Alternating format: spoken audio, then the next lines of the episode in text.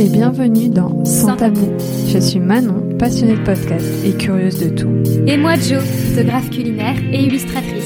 Et toutes deux, nous nous interrogeons constamment sur les tabous dans notre société. Alors on s'est dit, pourquoi pas en faire un podcast ensemble? Ce podcast est finalement né d'une réflexion, mais surtout d'une belle rencontre entre deux parcours bien différents. Si vous aimez parler des sujets qui mettent la plupart d'entre nous mal à l'aise, car vous comprenez, ça ne se fait pas d'en parler, ici nous prendrons le temps et la liberté d'en parler avec vous grâce à des témoignages. Nous mettrons également en lumière certains questionnements en interrogeant des professionnels.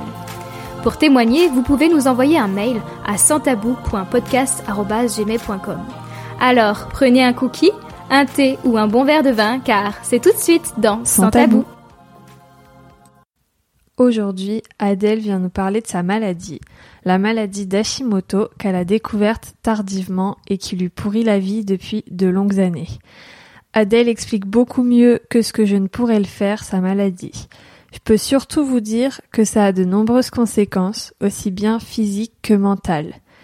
Et que c'est déjà un combat de trouver le bon médecin qui va faire le bon diagnostic. Mais que ça ne s'arrête pas là, puisque les traitements sont propres à chacun et chacune. Donc il faut encore trouver les bons dosages qui vont lui permettre de trouver son équilibre. Aujourd'hui, cet équilibre est encore fragile, elle cherche encore des solutions, mais elle donne déjà quelques pistes en fin d'épisode, donc je vous laisse écouter notre conversation. Bonjour Adèle. Bonjour Manon. Comment tu vas? Bah, Très bien, merci. Très contente d'être ici. Bah, moi aussi, je suis contente. Est-ce que tu veux te présenter avant que, que, que je dise de quoi on va parler? Bah oui, bon, un deux mots, voilà. Je m'appelle Adèle, j'ai 31 ans et euh, je suis une bretonne expatriée à Paris. Toujours important de l'ajouter. Et eh oui. et avec toi, on va parler de la maladie Hashimoto. Oui. Est-ce que tu peux commencer par nous dire un peu euh, ce que c'est cette maladie avant qu'on parle de toi vraiment Ok. Alors euh, la maladie d'Hashimoto, donc c'est une maladie auto-immune euh, qui est euh, liée euh, à la thyroïde. Donc je ne suis pas médecin, donc excusez-moi si je manque de détails. Mais en gros, c'est des anticorps qui attaquent la glande thyroïde et ce qui fait qu'elle ne fonctionne pas très bien ou pas du tout d'ailleurs, souvent. Et, et donc, et très rapidement, la thyroïde, bah ça ça aide tout, tout le corps à fonctionner.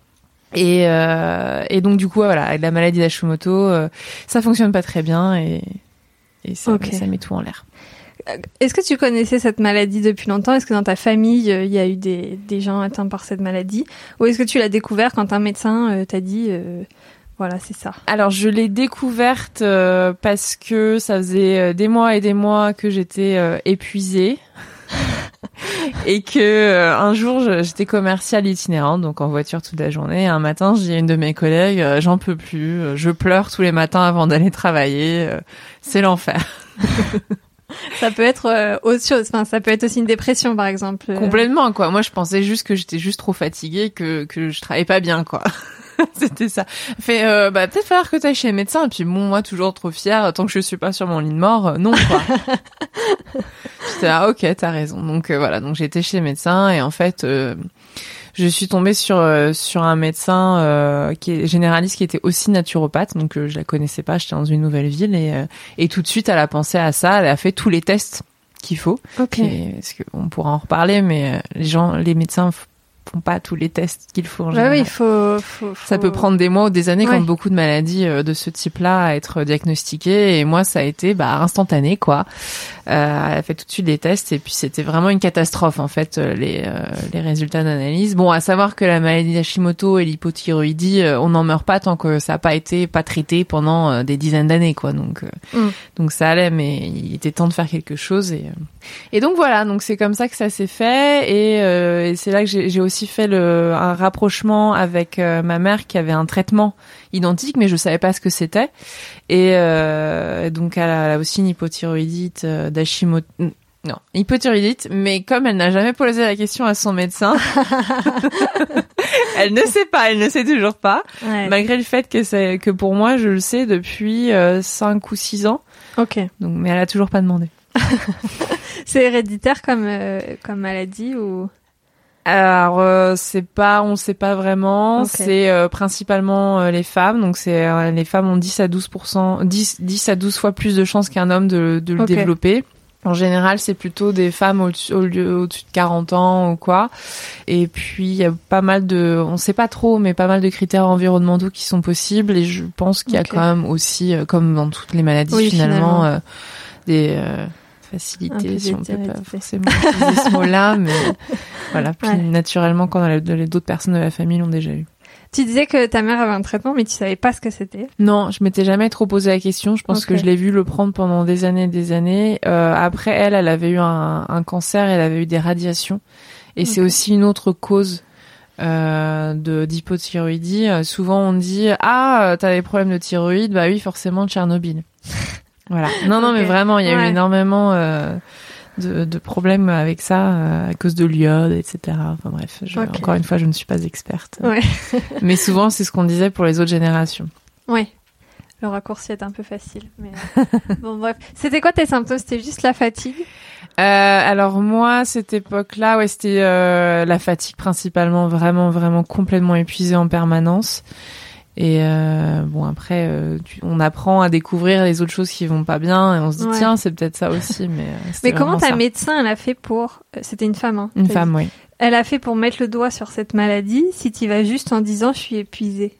Alors naturellement quand tu vas chez le médecin parce que tu as des gros problèmes de fatigue, c'est quand même relativement naturel de faire des tests sur la thyroïde, sur la TSH principalement qui, qui permet en fait aux hormones thyroïdiennes de fonctionner.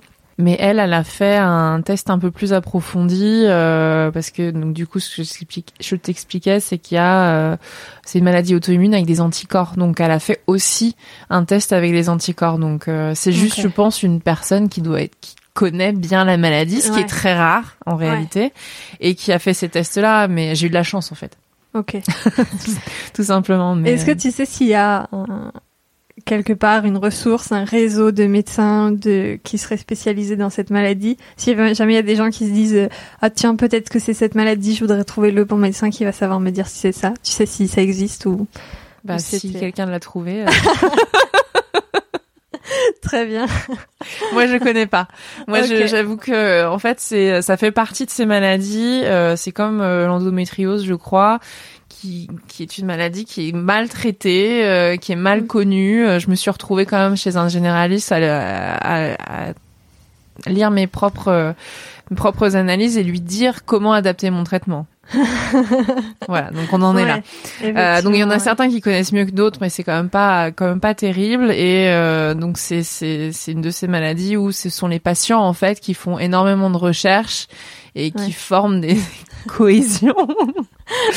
et, euh, et donc du coup, moi je me suis tournée surtout vers des, des ressources, euh, bah, c'est surtout des ressources américaines.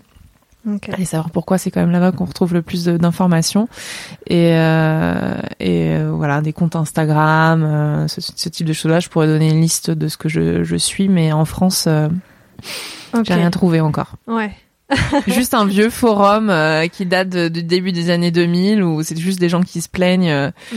d'avoir de, d'être fatigués, de pas pouvoir travailler. Ça, j'ai regardé ça longtemps, mais ça m'aidait pas du tout. Très bien. Ouais, parce que du coup, tu parlais de l'endométriose et c'est vrai que c'était le parallèle que je faisais dans ma tête, c'est que il y a en fait euh, sur internet des ressources pour l'endométriose avec des listes de médecins, euh, de gynéco, de sages-femmes euh, spécialisés dans la maladie. C'est ah pour ça que du coup, je demandais si on avait pour Hashimoto. pas du tout. Très bien. Ce serait pas mal de qui en est. Ça oui, ce serait pas mal. Mais euh, par exemple, là, j'ai récemment, je me suis dit non, mais il doit bien y avoir un peu plus de ressources que ça sur la maladie d'Hashimoto sur internet en France. C'est juste que j'ai mal cherché, quoi. C'est pas possible que je tombe toujours sur sur le même vieux forum euh, avec dix personnes, euh, voilà. Et en fait, je suis tombée sur euh, un, un, bout de l'émission de France 5, c'est Allo Docteur ou ce type, voilà.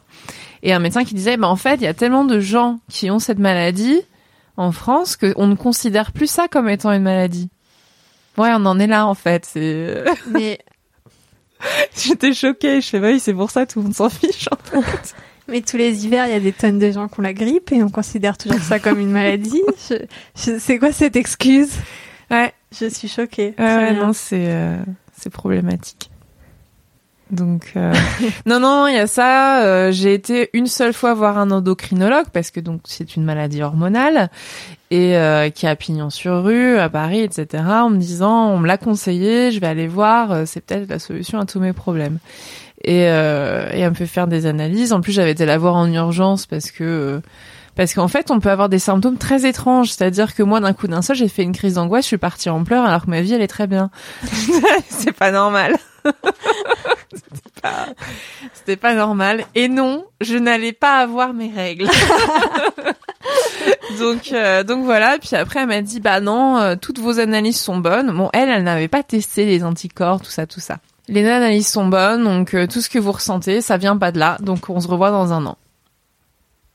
Je ne suis pas retournée la voir. je, je, comprends bien.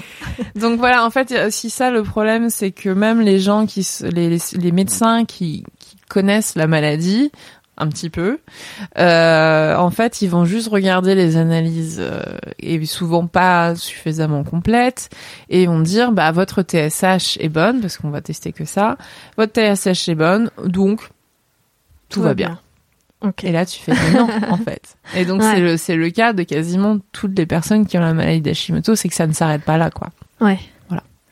Quand est-ce que ça s'est déclenché euh, chez toi, tu penses, à peu près? Je cherche encore. Ah ouais euh, Je cherche encore parce que c'est pas évident, parce qu'en fait, euh, donc, euh, moi, c'est ce que je disais, c'est que ce qui a, euh, ce qui m'a fait aller chez médecin, c'était une fatigue incroyable. Mais bon, au-delà de ça, je me disais, en même temps, je me couche à 1h du matin, je me lève à 6h. Bon, voilà.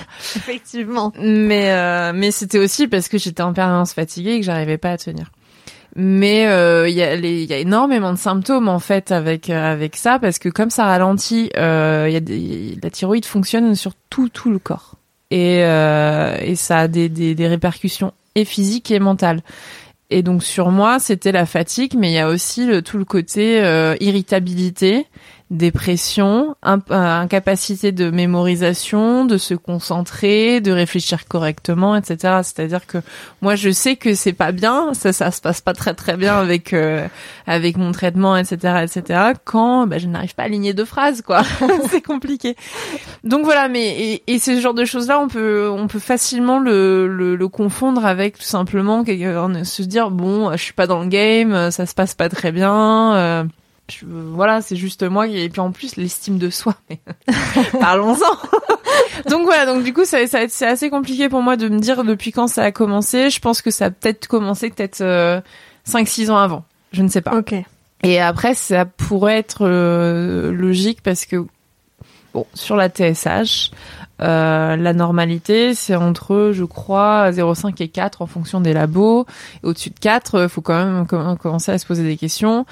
Moi, j'étais en dehors des, euh, du maximum du labo. J'étais à plus, euh, c'était marqué euh, supérieur à 150. Mais là, tu te dis, mais et c'est moi le médecin tout de suite, elle m'a dit non mais on va vous mettre en arrêt parce que il y a des gens qui meurent avant ça quoi. Donc donc on peut dire que ça ça allait pas très bien depuis un certain temps, mais que du fait que je me disais bah je dors pas assez, etc. etc. En fait c'est juste moi, c'est dans ma tête. Et, euh, et en fait, je me comparais à ma mère aussi, qui elle était tout le temps épuisée. Je me suis dit juste, ceci est ma destinée. eh ouais, fataliste quand même. Bah oui, mais après quand, quand on grandit, euh, quand on grandit avec euh, avec une mère qui se s'est plaint en permanence d'être épuisée et d'être tout le temps plus ou moins, enfin pas tout le temps au lit, mais bon dans son temps libre, tout le temps être au lit, etc. Je fais bon bah a priori je je le tiens d'elle quoi. Mais euh, et après quand j'ai découvert qu'elle avait le même souci. Ouais je me suis dit, bon, il y a peut-être un truc. Donc, du coup, je ne sais pas, mais des années avant, je pense. Tu disais qu'il y avait plein d'autres symptômes. Tu as parlé des, des, symptômes plus euh, sur la mémoire, sur le cerveau. Est-ce que tu peux parler des autres symptômes? Oui, alors les, les symptômes physiques, ça va être euh, donc euh, d'abord c'est la fatigue. Ensuite, souvent, c'est une prise de poids. C'est-à-dire que moi, quand je vais chez le médecin, on fait, vous avez pris combien de kilos à chaque fois Et quel que soit le médecin là, par contre, ils sont tous d'accord. et là, je leur dis non, mais en fait, comme du coup, je suis un peu déprimée, je mange. mais mais c'est très, c'est, enfin, c'est assez impressionnant. J'ai beaucoup de chance là-dessus, mais c'est assez impressionnant. Il y a des personnes, quand ça se déclenche, peuvent prendre 20 kilos en 3 mois. Ok. En mangeant de la salade. Ouais. C'est euh, c'est assez horrible. Et en, plus ça peut ça, ça change le regard aussi quand tu sais ça sur les personnes en surpoids. Tu te dis mais en fait ces personnes-là peut-être souffrent tout simplement d'une maladie hormonale ou quoi. C'est assez ah bah il y a plein de maladies qui qui, qui font prendre du poids ou qui qui font enfin voilà c'est sûr c'est ça. Donc quand tu le sais pas et quand tu l'apprends tu fais waouh c'est dur. Mm. donc euh, donc voilà. Donc il y a le poids euh, chose dont je ne souffre pas pour le moment. euh, le poids, euh, ça va être relativement classique euh, sur des maladies qui fatiguent, etc. C'est les cheveux, on peut, les gens peuvent perdre énormément leurs cheveux, les ongles cassants, la peau euh, qui fait, qui est très rugueuse. Le, le, comme on est dans une, dans une, dans un ralentissement du métabolisme, c'est aussi la digestion qui est très compliquée. Donc des problèmes, qui, des gens qui ont beaucoup de problèmes de, de constipation, ce type de choses-là. Euh, les articulations, alors ça, moi, je l'ai, euh, je l'ai ressenti que euh, très rarement, mais c'est assez, ça peut être assez violent aussi. C'est-à-dire que d'un coup d'un seul, on peut ne plus ouvrir une porte. Ça fait très très mal aux articulations. Moi, j'ai des problèmes articulaires qui n'ont rien à voir avec ça. Et quand je me suis retrouvée à l'époque où je travaillais en, en restauration, où j'avais plus de traitement et euh, que je ne pouvais pas porter un, plat ou une assiette. Je disais, mais euh, ma vie est terminée, qu'est-ce qui se passe? J'ai 28 ans, c'est pas possible, quoi. Et en fait, c'est des inflammations parce que du coup, c'est bah comme quasiment toutes les maladies auto-immunes, c'est des maladies inflammatoires en fait. Et là, bah, quand il y a une inflammation, bah, il y a tout le corps qui qui prend. Euh, donc dont les articulations, ça va être aussi des douleurs musculaires avec des spasmes, ça va être aussi on gonfle moi, je me suis retrouvée à me dire mince, j'ai pris 10 kilos, mais là, j'ai vraiment beaucoup beaucoup gonflé. Donc, je vois des photos de moi aujourd'hui sous traitement avec une, une, alimentation un petit peu mieux, et on peut encore mieux faire. Et euh, il y a trois ans où c'était n'importe quoi à tous les étages, on a l'impression que je faisais euh, à peu près 10 kilos de plus que maintenant. Donc, c'est euh, c'est le visage qui enfle vraiment, tout tout enfle. Voilà à peu près. Euh, je pense en avoir oublié parce qu'il y en a vraiment beaucoup. Ouais, ça fait pas mal. Euh, mais ça, c'est ouais, les symptômes physiques. Très bien. Ça t'a empêché de, de, travailler cette maladie?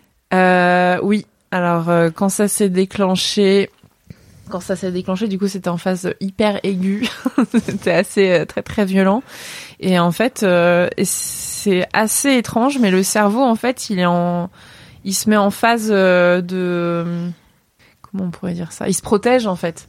Et à partir du moment où on a découvert ce que c'était, ah bah j'ai eu mille fois plus de symptômes. ah ouais.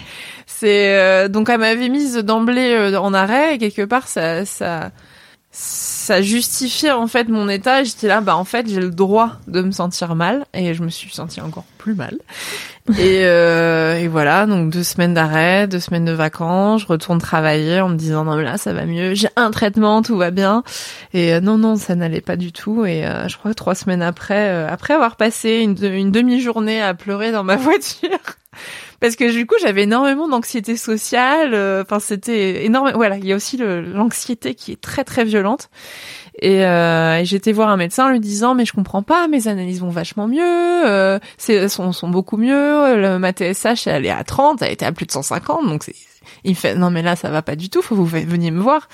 Donc voilà, donc il y a eu ce, ce cette phase là un peu où j'essayais de pousser à retourner au travail, etc. Et en fait en réalité j'ai mis un an avant d'avoir un traitement qui permettait enfin d'être dans la dans, dans, dans la norme. Donc ça veut pas dire que j'étais au top, mais euh, j'étais enfin dans la norme. Donc euh, donc voilà, donc j'étais en arrêt un certain temps et puis au bout d'un moment en fait, euh, je me suis dit mais de toute façon, je n'ai pas forcément envie de ce travail. voilà, faut être honnête aussi avec soi-même, il n'y avait pas que ça. Et j'étais surtout dans l'incapacité de conduire très longtemps à cette époque-là. Donc j'ai donc j'ai demandé une rupture conventionnelle, je pense au bout de quatre mois. Donc j'ai quand même euh, j'ai quand même attendu, sachant que la médecine du travail la veille m'avait dit surtout ne me prenez pas de décision avant les trois prochains mois. Votre, vous n'êtes pas en capacité mentale du fait de la maladie, euh, du fait de, des, des, des, des troubles hormonaux qui, qui mettaient tout en cause dans ma tête. Euh, vous n'êtes pas en capacité de prendre une décision rationnelle. Ok. Donc qu'est-ce que j'ai fait le lendemain C'était ma reprise en fait de travail après des, des semaines d'arrêt où je me disais non mais là j'en ai marre, j'ai envie d'aller travailler. Et non, mais j'ai pas regretté au final. bon, toi bien. C'était une, une décision irrationnelle, mais euh, mais plutôt bonne. Mais plutôt bonne, ouais. tu disais un an à peu près pour avoir un traitement. Est-ce que c'est un traitement qui fait que tu peux vivre normalement avec des guillemets autour de normalement? Ou est-ce que c'est un traitement qui vise à terme à, effacer, à corriger la maladie? J'ai pas dit guérir. Oui, parce ça, que c'est voilà. oui, voilà, c'est une maladie auto-immune. ça se saurait si on pouvait les guérir vraiment. Alors euh, la promesse, c'est qu'on peut vivre une maladie tout à fait normale Vivre une vie, oui. Vivre une vie. Bah, t'as dit vivre une maladie, donc. Mon cerveau a Vivre une vie complètement euh, normale avec le traitement, qui n'a aucun effet secondaire, etc. Enfin, c'est, c'est, tu vois, c'est pays des bisounours, c'est hyper chouette. Donc l'objectif, c'est ça. Mais en réalité, euh, non, non, ça, il faut, faut, faut, faut mettre en place beaucoup plus de, de, choses pour que ça fonctionne bien. Mais après, ça dépend des personnes, encore une fois, parce que euh, ça dépend du degré de la maladie. Est-ce que ça a été pris suffisamment tôt? Parce que c'est, euh, c'est en fait comme c'est une maladie auto-immune inflammatoire. Enfin, on pourra creuser un peu plus après. on peut prendre des, des, des mesures de, de, de, de lifestyle dit en français. voilà, peut changer son sa, manière de, de, vivre, euh, que ce soit nutritionnel, euh, de voilà, de, de santé, de sport ou de stress, pour euh, limiter un petit peu l'inflammation. Mais en soi, euh, ça dépend vraiment de chaque personne. Moi, en l'occurrence, non, c'était pas suffisant. Ok. Je crois. Est-ce que si elle est prise suffisamment tôt, ou enfin à partir du moment où elle est prise en charge la maladie avec un traitement, elle reste au même stade, ou est-ce qu'il y a un risque qu'elle continue d'évoluer ah, ah. Ça, c'est le vrai problème de la médecine moderne actuelle. c'est que et, et c'est ce n'est que récemment en, en me renseignant davantage et en prenant du recul sur tout ça que je, je peux maintenant vraiment expliquer ce que à quoi en quoi correspond euh, ce, ce, ce, traitement. C'est-à-dire que c'est un peu comme si on prenait euh, de l'ibuprofène en permanence quand on a mal au genou, quoi, parce que j'ai des problèmes de genou. Euh, sur le coup, ça fait du bien, ça réduit un peu l'inflammation, mais ça ça règle pas le problème en fait. Et euh, et parce qu'en fait, donc les traitements, c'est de la lévothyroxine, thyroxine, enfin ça dépend ça dépend ce qu'on prend comme traitement. Et c'est une hormone de synthèse, donc ça permet juste euh, de, de, de rajouter quelque chose pour que la, thyroïde fonctionne. Mais comme la maladie, c'est une maladie auto-immune, donc euh, on a le même traitement qu'on ait une ait la maladie d'Hashimoto, juste des troubles euh, de d'hypothyroïdie, donc ça c'est que 10%. Hein. Mais voilà, on a le même traitement, sauf qu'une maladie auto-immune, en fait, bah, c'est des anticorps qui détruisent quelque chose. Et en l'occurrence, bah, si tu fais que ça, euh, ça continue à détruire euh, ta thyroïde et puis bah, forcément, euh, c'est super instable. Donc en fait, il faut faire des analyses tous les trois mois ou toutes les six semaines si c'est pas stable pour pour pouvoir adapter le traitement, donc euh, soit l'augmenter, soit le baisser.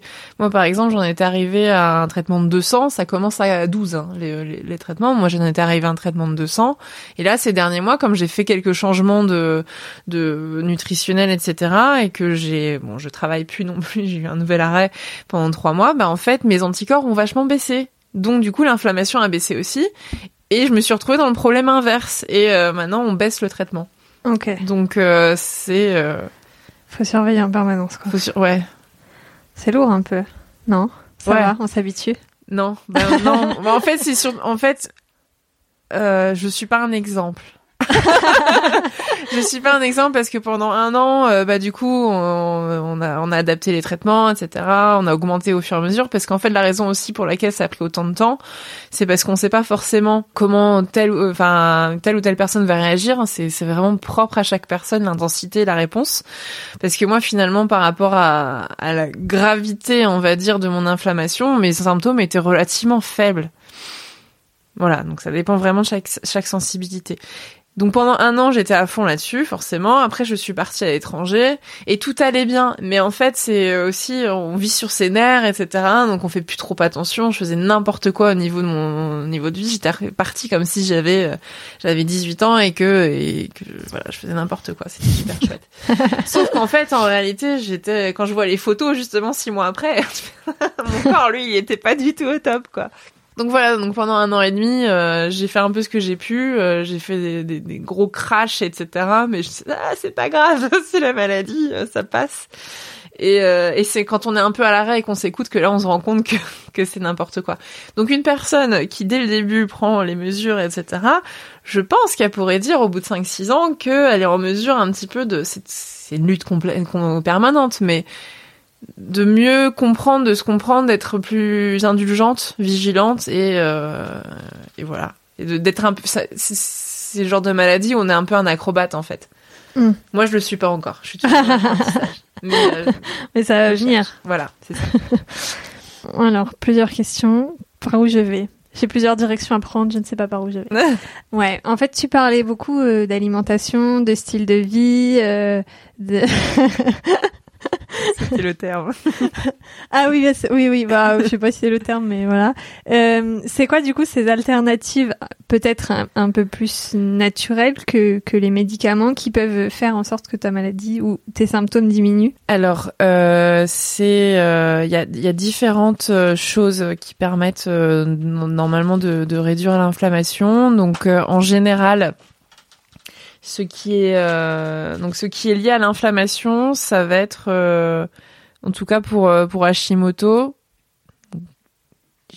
pas la preuve, preuve, preuve, mais ce qui ressort en permanence et ce qui a permis aux gens de, de, de voilà d'aller mieux, c'était de soigner son microbiote. C'est un c'est un c'est un mot à la mode pour les gens qui s'intéressent à tout ça, mais euh, en général la paroi intestinale en fait se retrouve perméable à, à, beaucoup de choses et euh, si on, on, permet à cette fameuse paroi intestinale de, de, de les, mots en français me manquent vu que je regarde toutes mes ressources en anglais, c'est un peu compliqué.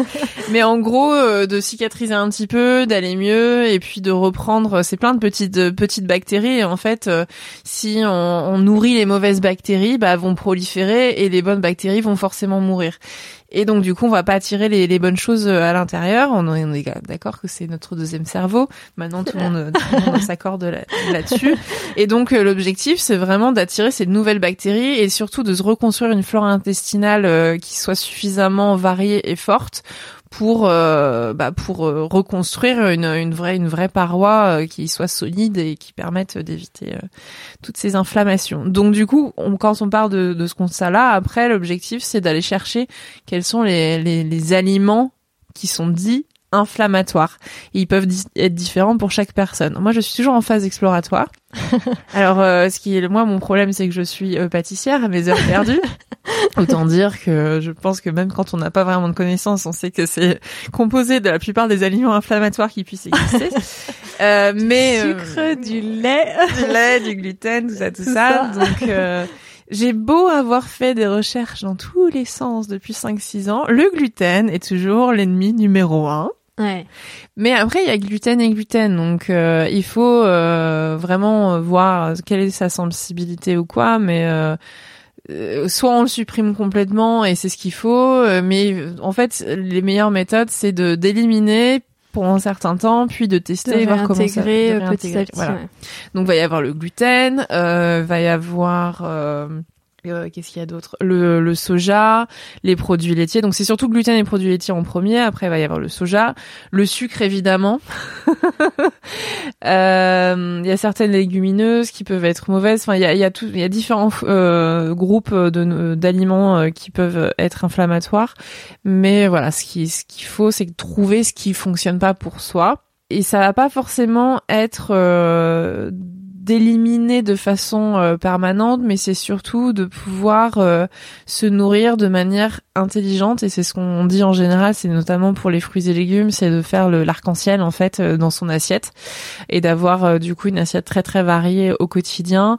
ça va être vraiment de varier son alimentation tout le temps, d'aller manger de manger bio, de manger le plus local et de saison possible. Parce qu'en fait on a perdu au moins 50% des nutriments euh, par rapport à, au siècle dernier, donc il faut vraiment aller chercher des choses avec beaucoup de nutriments.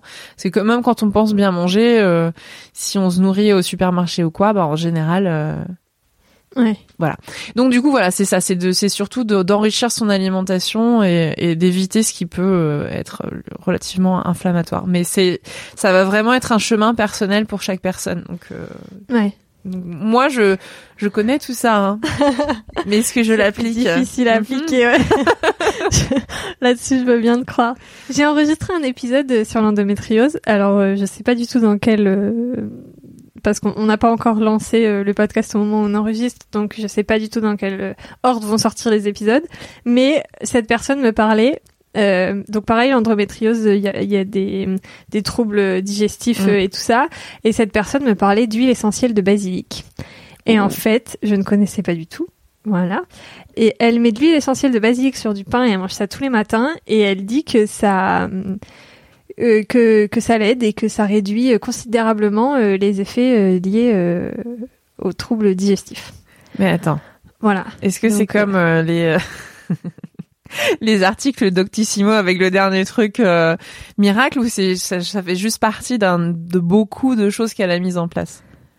Et elle m'a parlé princi elle a testé beaucoup de choses. Mm. Et elle m'a parlé principalement de, de cette euh, mm. technique euh, qui, euh, selon elle, a, a fait, a, fait diminuer. Alors, ça n'a jamais fait disparaître les bah douleurs, etc. Mais, mais elle estime que cette chose-là a pu faire diminuer ses, ses symptômes. Bah écoute, écoute si à tester. Par contre, c'est sur du pain, donc gluten, bonjour, mais oui, mais en fait, il y a ça aussi, c'est que sur le pain, ça peut être de la fermentation. Ah oui, il y a les probiotiques aussi, les petites bébêtes. Ah, ah, donc du bon pain bien, nan, avec des vieilles farines, etc. Ouais, c'est ça. Comme moi, je ne sais, je sais toujours pas si je suis vraiment intolérante ou pas au gluten. Mais bon, il y a pain et pain, quoi. Mais voilà, exactement. Donc écoute, si jamais tu testes euh, l'huile essentielle de basilic, moi j'ai pas testé parce que j'aime pas le basilic et ça me fait un peu peur euh, cette histoire. Mais le basilic, c'est la vie. moi j'aime pas trop ça. donc, donc écoute, si tu testes, quoi que l'autre jour j'ai mangé une glace citron basilic à Lyon, je suis en train de dévier complètement, mais c'était mais super bon. Cette glace était super bonne. Ça s'appelait chez Manon, c'était très rigolo. voilà, petite pub chez Manon dans le Vieux Lyon, les glaces sont très très bonnes et, et c'est une Manon qui valide, alors euh, voilà. mais bref, donc euh, donc oui le basilic, écoute si tu testes, tu me diras. Bah oui, oui, ça m'intéresse du coup. J'adore le basilic, moi. Mais ouais, carrément. Mais par contre, tu vis l'essentiel, je savais pas que, que ça se mangeait. Ah, ça dépend lesquels, ouais. Voilà, c'est ça. Parce que tu peux faire des gâteaux avec de l'huile essentielle de citron, par exemple. Ah ouais? Oui. Moi, je mets dans mes cheveux l'huile essentielle. Mais bah oui. Euh, rien à voir. rien à voir. Je saute euh, du coq à l'âne, hein, comme Oui, bien sûr. tes, tes traitements euh, médicaux, cette fois, ils ont des effets euh, secondaires? Bon, tous les traitements médicaux ont des effets secondaires. Non. Non? Aucun. Ah ouais? Qui, qui, se, qui se supplémentent au... Non, Aucun. Rien. Par contre, c'est la magie ah de, de, de ce traitement et c'est pour ça que les médecins ne s'en inquiètent pas. Mais non, vous allez prendre ça, il n'y a, a, aucun effet secondaire et, euh, et du coup, euh, ça va bien se passer. Non, il y a aucun effet secondaire, donc ça c'est hyper chouette. Et euh, en France, ce qui est hyper bien parce que c'est quand même l'un des médicaments les plus vendus au monde en fait. Il coûte rien. Donc, euh, mais que en, que en France, hein, parce que j'ai vécu à l'étranger. je suis passée de, ça coûte 5 euros en France pour un mois de traitement, donc c'est vraiment pas cher. On s'est remboursé hein, de toute façon, mais bon, même quand ça allait pas, c'est pas, c'est pas grave. quand j'étais en Nouvelle-Zélande, je par principe, en bonne euh, française qui tient ses droits, j'ai refusé un mois de traitement parce qu'on me demandait de payer 60 dollars pour la même chose, quoi. Ouais. J'étais là, non mais les gars, vous vous rendez pas compte en fait. Donc voilà, mais euh, mais ouais ouais c'est non sinon en France j'ai complètement dévié aussi parce que ça m'a tellement choqué à l'époque. ouais ouais bah oui oui mais c'est vrai que quand quand on, on, est né en France, qu'on a grandi en France, qu'on a vécu euh, que en France et même on peut partir euh, en voyage à l'étranger, on, on, se rend pas compte en fait que les frais de santé chez nous c'est rien du tout et en plus oui. la plupart du temps c'est remboursé quoi. Ouais ouais et puis bon là c'était même pas ça parce que c'est le prix du laboratoire quoi en fait c'est c'est même avant remboursement de qui que ce soit c'était la grosse différence quoi. Je disais ah, mais les gars vous vous rendez pas compte. Ah, quand je me suis retrouvée confinée euh, par accident en Nouvelle-Zélande en Nouvelle-Zélande l'année dernière et que au bout d'un moment bah comme j'étais censée partir trois semaines et qu'au bout de quatre mois euh, j'avais un petit problème. Il y avait plus d'avions dans le monde. voilà, et que je me suis dit bon, je peux plus vraiment attendre. Et en fait, ma mère m'avait envoyé mon traitement, mais bon, il y avait plus d'avion. Pour la petite histoire, il est arrivé le lendemain de mon départ. Bref, cinq mois plus tard. Mais euh, j'avais déboursé euh, 200, 250 dollars entre les, les prises de sang et euh, le médecin et le traitement. Et il y a une assurance euh, en France qui avait couvert euh, quand même, ou, ou non, t'étais parti sans assurance, sans rien Bah en fait, les assurances voyage ne traitent pas les maladies chroniques. ah. Aucune maladie chronique. Ah ouais. Oui, parce que je disais, mais moi, j'étais partie, moi, je, moi, je suis partie 3-4 mois à Chicago et j'avais une assurance et qui, qui couvrait les frais de santé, mais effectivement, je pas sais les pas maladies si... chroniques. C'est génial. C'est génial. À chaque fois que j'ai été chez le médecin à l'étranger, ça ne couvrait pas. Parce que je n'ai, pas de problème de santé habituel. Ouais, c'est ça. En fait, pour une grippe, ça va couvrir, mais. C'est ça. euh, je sais pas pourquoi je sais cette grippe depuis, depuis l'heure, je parle que de la grippe. Je, je Parce qu'on fait beaucoup le parler avec la grippe depuis un an et demi, bizarrement. Ouais, c'est ça en fait. Tiens donc, d'où sort cette grippe? Euh... T'as parlé de beaucoup euh, d'arrêts euh, médicaux pour le travail euh, successif. Comment c'est perçu? Est-ce que toi-même c'est compliqué de, de te dire Moi, j'ai dû, je, je, je le dis, hein, j'ai du mal à me faire arrêter par mon Mhm. médecin. Euh, il- faut vraiment que je sois au bord de l'agonie pour que j'accepte un arrêt médical parce que cette conscience professionnelle de se dire il faut aller travailler euh, quoi qu'il se passe. Euh, comment est-ce que toi t'arrives à accepter ces, ces arrêts? Est-ce que c'est facile? Est-ce que c'est plus facile maintenant? Euh, Et comment aussi c'est perçu euh, par les employeurs? Et par la- le monde en général aussi, parce qu'il n'y a pas que les employeurs. Ah, c'était fou. ah, c'est une question pas facile. Mais bon, on en a déjà parlé, donc en vrai, tu connais la la réponse. Mais euh, alors la première fois, du coup, c'était un arrêt forcé? Mm. Bon, déjà, il a fallu qu'une collègue me dise. hein, me dit- quand- après, je lui ai dit, bah, ça fait deux semaines que je pleure tous les matins. Fait, euh, Oui, c'est ça. C'est c'était aller au Voilà. bout du bout avant d'accepter un, arrêt. c'est ouais. ça. C'est parce que moi, je pensais vraiment que c'était dans ma tête et que je faisais des caprices. Donc Mm. euh, pareil, hein. euh, mais ça, c'est ça a toujours été le cas. Le petit aparté enfance. J'ai eu la crise d'appendicite. euh, J'ai aussi un médecin qui dit qu'il faut pas se plaindre non plus. Donc euh, voilà. Mais euh, crise d'appendicite, euh, j'ai été, j'avais mal depuis le dimanche. Le mardi, euh, quand je me retrouve à ne plus même plus pouvoir, j'avais 11 ans, ne plus pouvoir écouter en classe, etc. Et qu'on m'a dit non mais là Adèle, euh, va falloir que t'ailles à l'infirmerie. et que même mon médecin le soir même, et que je me retrouve à 8 heures le lendemain aux urgences pour une opération. voilà, voilà. C'est, Ouais, c'est- ouais. Non mais je, je comprends tout ouais. à fait. Moi c'était genre pareil. Ma mère m'emmenait à l'école parce que moi après euh, elle, elle était mère euh, célibataire euh, avec deux filles donc elle est obligée de nous emmener à l'école pour aller travailler et c'est vrai que quand on était malade elle disait non mais ça va passer et puis l'école appelait l'après-midi euh, là par contre elle a vomi sur ses cahiers parce qu'en fait hyper timide j'osais pas demander à aller aux toilettes et donc j'ai vomi sur mes cahiers en plein classique. Voilà.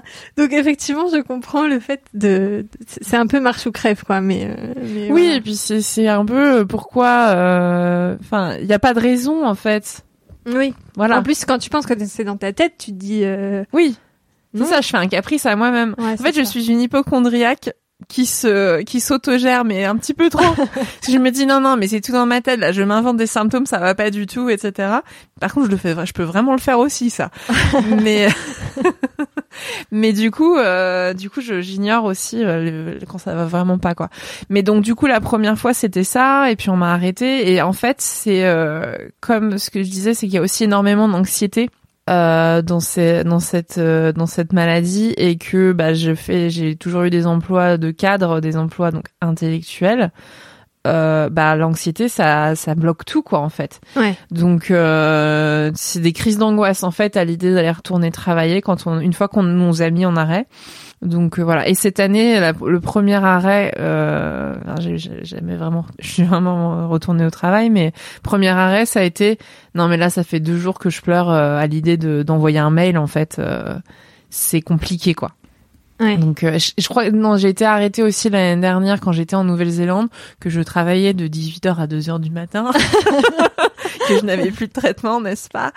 Et, euh, et à un moment donné, ça a été ça, ça a été au point de j'avais je, j'avais peur de me connecter le matin, j'avais peur de ce je fais non, mais en fait, c'est des moments où tu te rends compte que tu as vraiment plus le choix et qu'en fait, tu deviens une c'est quand je me dis je deviens une menace pour mon entreprise. Ouais. Que je préfère être arrêtée comme ça, ils n'attendent rien de moi. Hmm. Parce que j'étais pas en mesure de voilà d'être productive. d'être productive euh, de faire quoi que ce soit euh, à pleurer euh, silencieusement en réunion enfin c'est ouais. Ouais. Mais non c'est pas facile et puis on se sent un peu au rebut de la société on se dit qu'on fait des caprices que c'est dans la tête qu'il y a des gens qui sont des warriors et qui tu vois qui perdent des gens qui perdent leurs proches etc mais ils continuent à bosser tu vois tu te dis mais moi je suis en train de j'ai rien quoi Mais si. Donc euh, donc voilà donc ouais, non, c'est euh, et par contre euh, comment c'est perçu euh, la première fois on m'a dit mais de toute façon c'est juste parce que tu avais envie de quitter ton travail donc ça te donne des excuses. Ce ne sont plus mes amis. J'aime beaucoup cette cette conclusion. Ouais, bah tu vois ça. Et euh, sinon, euh, non, en général, euh, moi je me justifie énormément parce que je suis tellement pas à l'aise avec le truc, voilà. mais en général, non, les gens, les gens le prennent pas trop mal, même si je me dis qu'en réalité, ils se disent que c'est vraiment n'importe quoi. est-ce que les gens connaissent la maladie ou est-ce que tu, tu ne dis pas à ton travail, par exemple, pourquoi t'es arrêté? Non, moi, je, j'ai le, le, syndrome de la parlotte aiguë. Donc, je dis, je dis ce qui se passe et euh, j'ai eu la chance. J'ai toujours eu des employeurs ultra compréhensifs et ultra humains.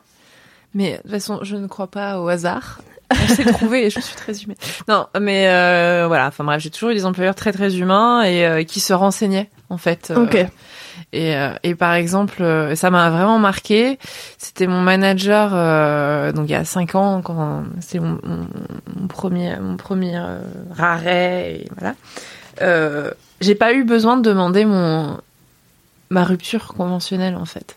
C'est quand j'ai passé une heure après mon troisième arrêt et ma reprise de travail à pleurer euh, devant lui, voilà, à ne pas pouvoir parler en fait tellement j'étais j'étais mal que euh, il m'a dit euh, il m'a dit ouais je me suis renseignée sur la maladie euh, ça a l'air compliqué etc etc et puis après il m'a dit bon j'imagine que tu ne peux pas revenir.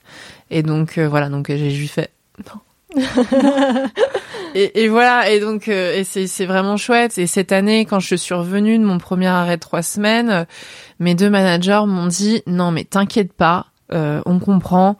Si donc j'ai euh, là j'étais consultante, on m'a dit on a des consultants disponibles. Tu nous dis si t'es fatigué, euh, bah c'est pas grave et on demande à quelqu'un de prendre ta suite, etc. Et il y a vraiment aucun souci. Tu fais comme tu peux. Et, et je suis très chanceuse à ce niveau-là, quoi. Bon après il se trouve que c'était pas non plus l'emploi qui me convenait.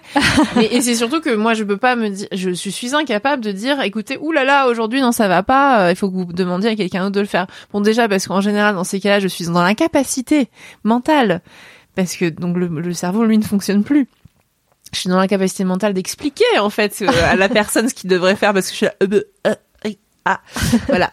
Mais bref, mais en tout cas, non, j'ai toujours eu beaucoup de chance. Je sais plus quelle était la question. Mais... Bah c'était ça, c'était euh, c'était je ne sais plus la question, mais mais c'était ça. La, la, réponse me convient. non mais euh, par contre, tu disais c'est il s'avère que c'est toujours pas l'emploi euh, qui me convenait. Est-ce que tu tu penses un emploi qui peut te convenir en fonction de, de ta maladie? Est-ce que tout ce que tu fais dans ton quotidien est en fonction de ta maladie? Ou est-ce que peu importe ce que tu fais, l'emploi que tu vas avoir à partir du moment où ça te plaît, tu réussis à adapter ta maladie là-dessus. Work in progress. je, je suis toujours en quête. Je suis toujours en quête euh, de tout ça. Quand j'étais, je travaillais dans la restauration. Euh, j'avais pas le temps de réfléchir, donc euh, mon corps faisait ce que je lui disais de faire.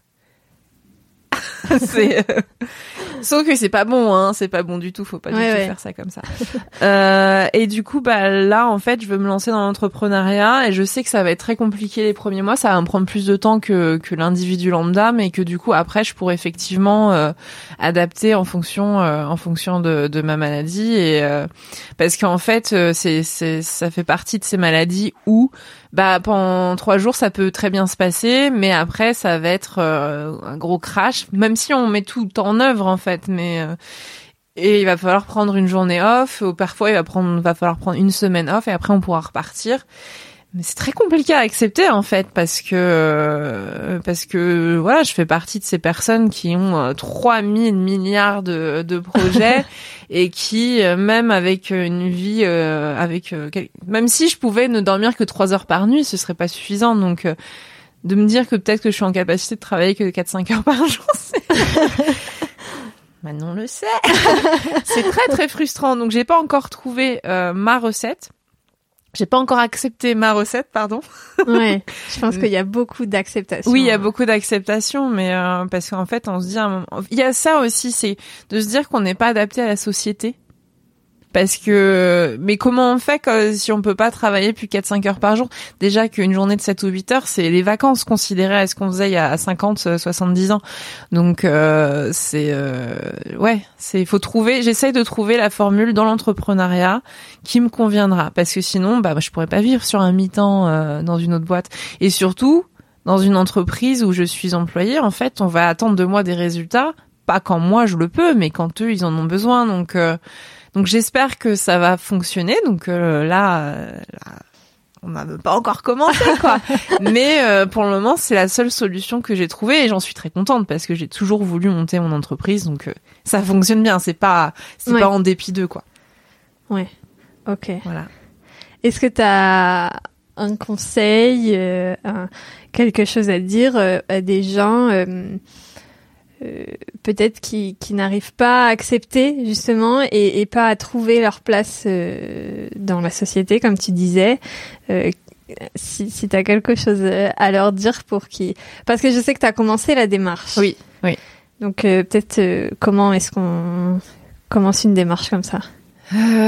Comment? Bah, C'est, je, est-ce que je te coupe la parole, désolée. Euh, est-ce que c'est un travail que tu fais aussi avec euh, un ou une psychologue, ou est-ce que c'est un travail que tu fais toute seule? Je n'ai pas posé cette question. Euh, sur cette démarche-là, c'est toute seule. Ok. C'est toute seule.